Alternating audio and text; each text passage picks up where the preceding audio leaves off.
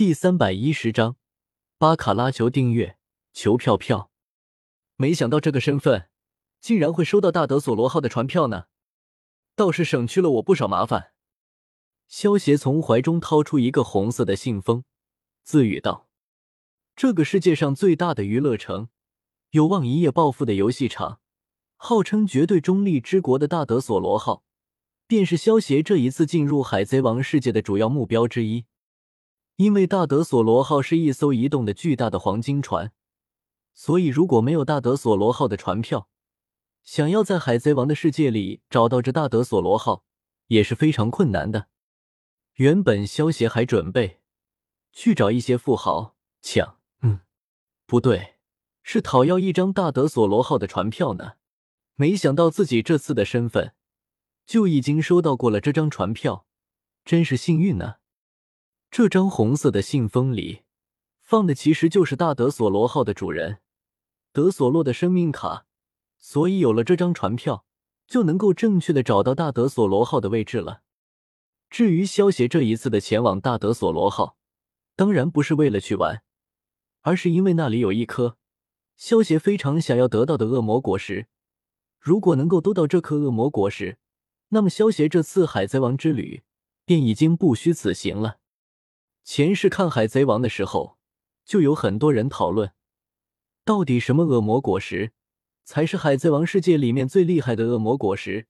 有人说是白胡子的阵阵果实，也有人说是黑胡子的暗暗果实，还有人说是默默果实。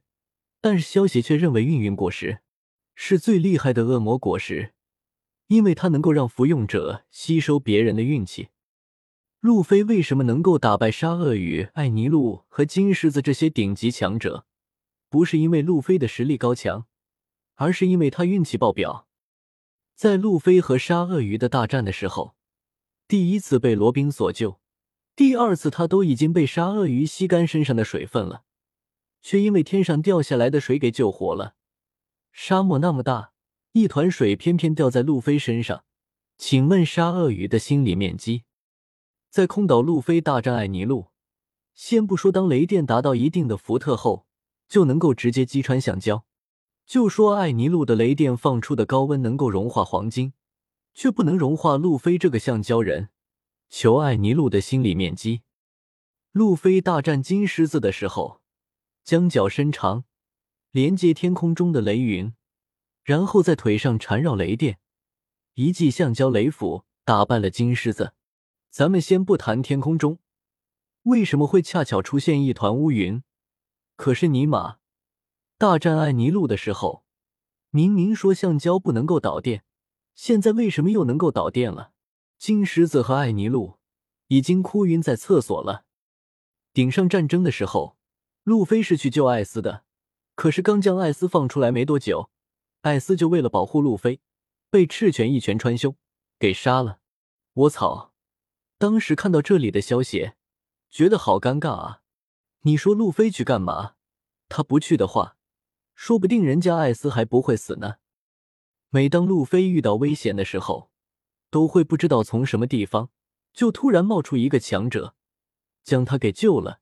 这就是运气爆表的恐怖之处。不管敌人的实力有多强，都杀不了路飞。路飞的运气虽然爆表。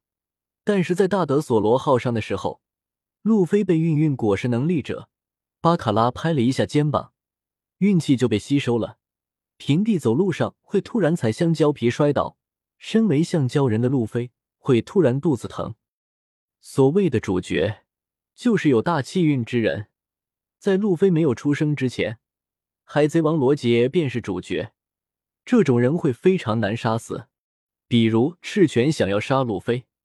那么可能路飞的老爸就会正好在附近，比如黄猿想要杀路飞，那么就突然会冒出一个海贼王的副船长雷利。而如果使用运运果实，先将路飞身上的运气给吸收掉，那么只要能够打得过路飞的人，都能够杀了路飞，不用担心会突然出现一个不知道从哪里冒出来的强者阻拦。这便是运运果实的可怕之处。至于在剧场版的动漫中，巴卡拉竟然被乌索普给打败了，萧协只能够说不是运运果实不给力，而是巴卡拉太弱了。果实能力再强，如果使用者太废，那么也是白搭。萧协拿着德索罗的生命卡，朝着大德索罗号飞了过去。此时，大德索罗号距离模拟岛还是挺远的。萧协在大海上飞行了十天的时间，才看到了大德索罗号。萧协站立在空中，看着脚下那艘长达十公里、通体涂上一层金粉的大德索罗号，也不禁感叹道：“真是土豪啊！”感叹了一句之后。萧协自己降落到了大德索罗号上，不过当萧协一踏上大德索罗号，他的样貌便已经被周围角落的监视电话虫传到了大德索罗号的监视厅里。德索罗大人，有人非法进入大德索罗号。见到监视电话虫传来的画面，否则监视的人员连忙拿起电话虫通报德索罗了。哦，是什么人？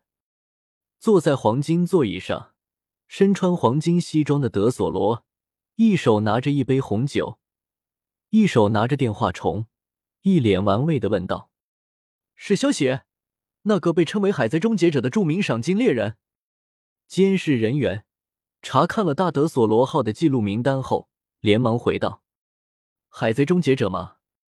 有意思，巴卡拉交给你了。”德索罗轻轻摇着手中的红酒，淡淡道：“交给我吧，德索罗大人不会让您失望的。”德索罗话落，一位红色波浪长发、身穿黑色露背开叉旗袍的美女娇笑道：“就在这里等着吧。”萧协看了一眼周围的监视电话虫，直接找了座椅坐了下来。